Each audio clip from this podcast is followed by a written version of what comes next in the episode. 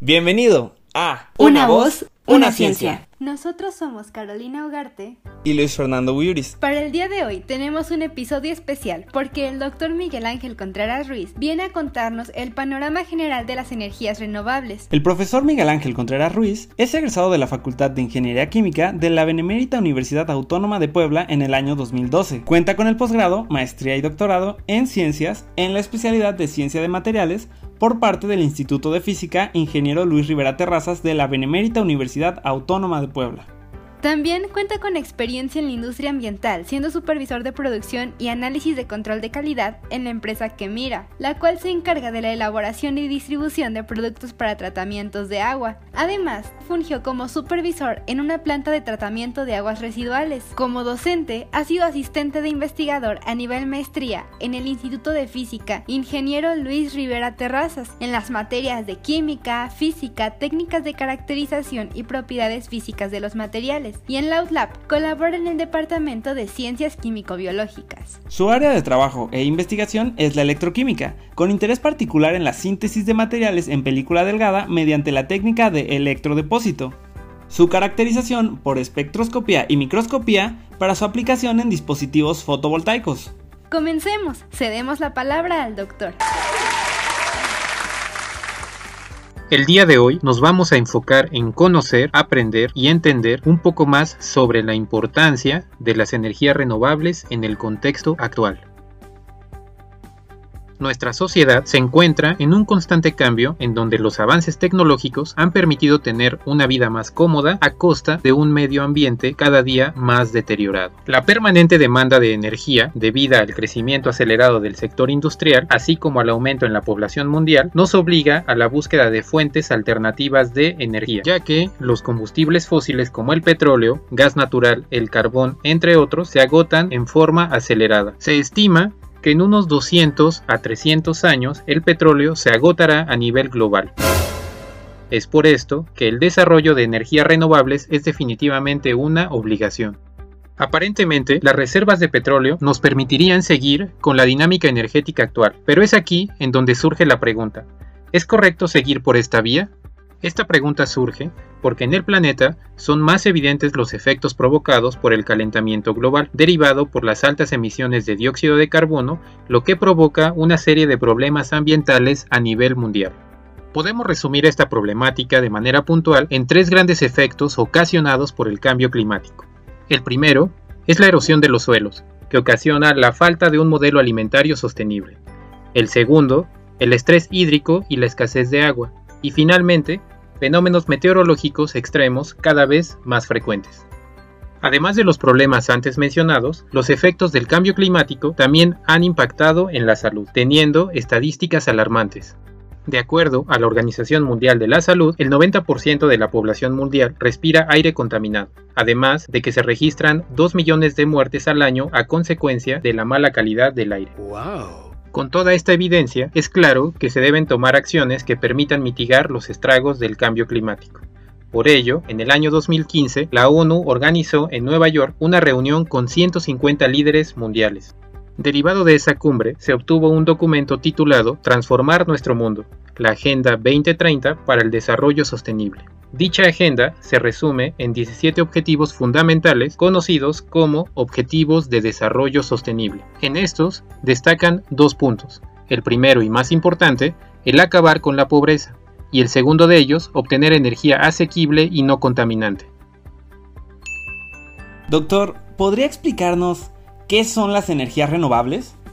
La Secretaría de Medio Ambiente y Recursos Naturales considera como energías renovables aquellas que se regeneran y son tan abundantes que perdurarán por cientos o hasta miles de años. Con esta definición es posible reconocer las siguientes energías renovables: eólica, solar fotovoltaica, mini hidráulica, oceánica, geotérmica y la biomasa.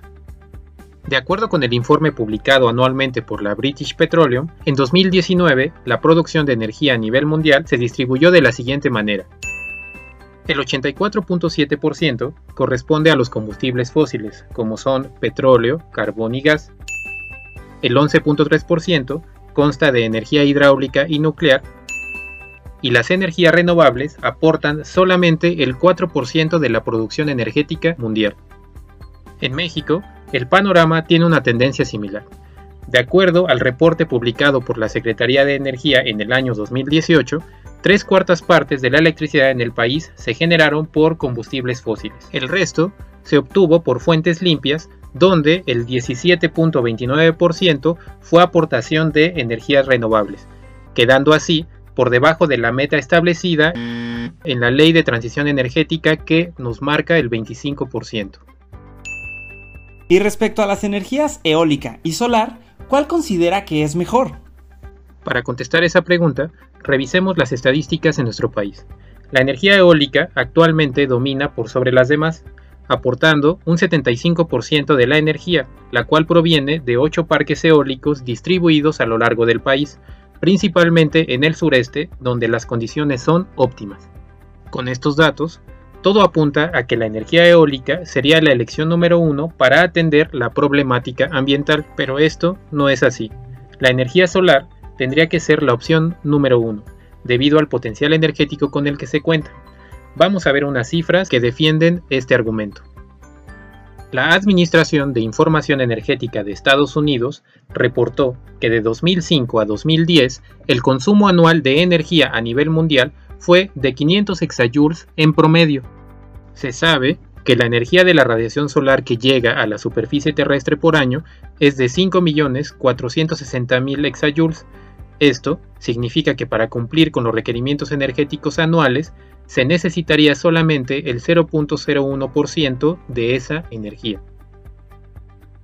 Pero si recordamos nuestras clases de química, no toda la radiación llega a la superficie terrestre gran parte es reflejada al espacio y absorbida por la atmósfera. Considerando lo anterior, si solo el 10% de esa energía es utilizable, bastaría con el 0.1% para cubrir con la demanda energética mundial. Es por ello que es vital el impulso de la energía solar y el desarrollo de tecnologías que permitan la conversión directa de energía solar a energía eléctrica. Económicamente, la generación de energía eléctrica por conversión de energía solar es una alternativa real, donde únicamente deben reducirse las limitantes operativas, ya que actualmente el precio del kilowatt hora obtenido por energía solar varía de 0.25 a 0.65 dólares, siendo de 6 a 10 veces superior su costo en comparación con los 0.02 a 0.04 dólares por kilowatt hora generado por combustibles fósiles. ¿Y qué debemos hacer? Lo que debemos hacer es impulsar el estudio, investigación y desarrollo de nuevos materiales que permitan equilibrar los costos operativos y de generación de energía limpia, lo cual impactará positivamente en el ambiente y podrá hacer accesible la electricidad en lugares donde hoy no lo es.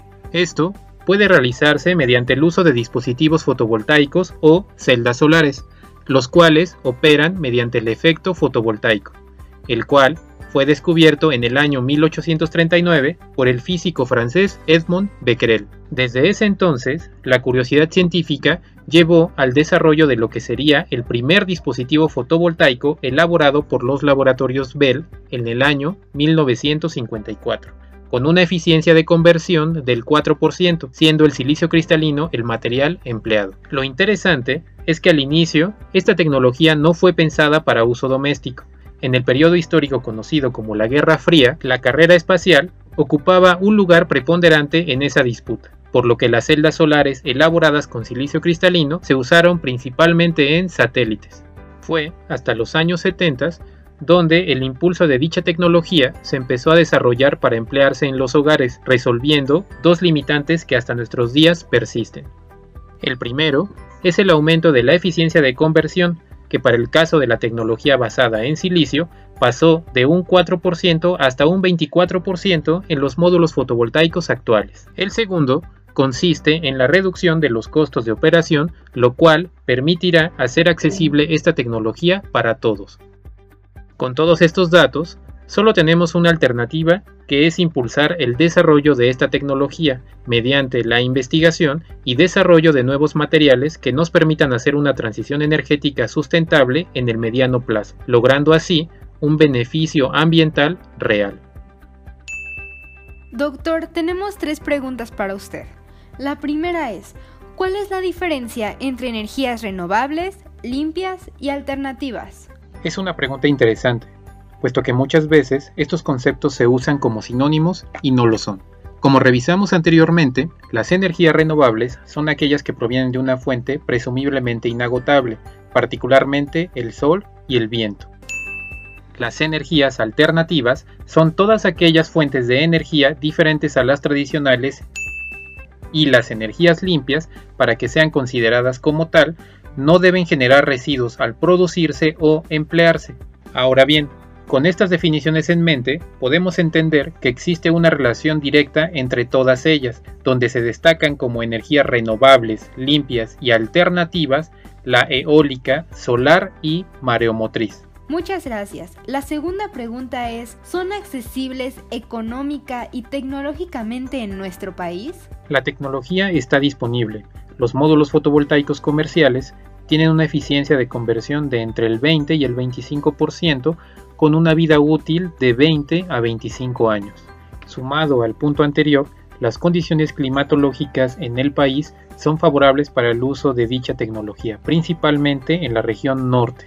La problemática sigue siendo económica, puesto que los costos de elaboración, así como los costos de instalación de los módulos fotovoltaicos, siguen siendo muy elevados. Por último, ¿podría comentarnos los retos que tienen las energías renovables? El principal reto que tenemos es el de mitigar los efectos provocados por el cambio climático. La transición energética hacia medios renovables es solo uno de muchos pasos que deben cumplirse. El recurso está disponible, y este debe venir acompañado de políticas públicas que beneficien a todos los sectores, con transparencia y siempre respetando el marco legal. Finalmente, mencionar que todos somos parte fundamental para lograr un mundo cada vez mejor. Muchas gracias al doctor Miguel Ángel Contreras por compartir su conocimiento. Esperamos que te haya gustado el episodio. Gracias por escucharnos y hasta el siguiente podcast. El camino es claro la decisión solo nuestra. Una, voz, una, ciencia.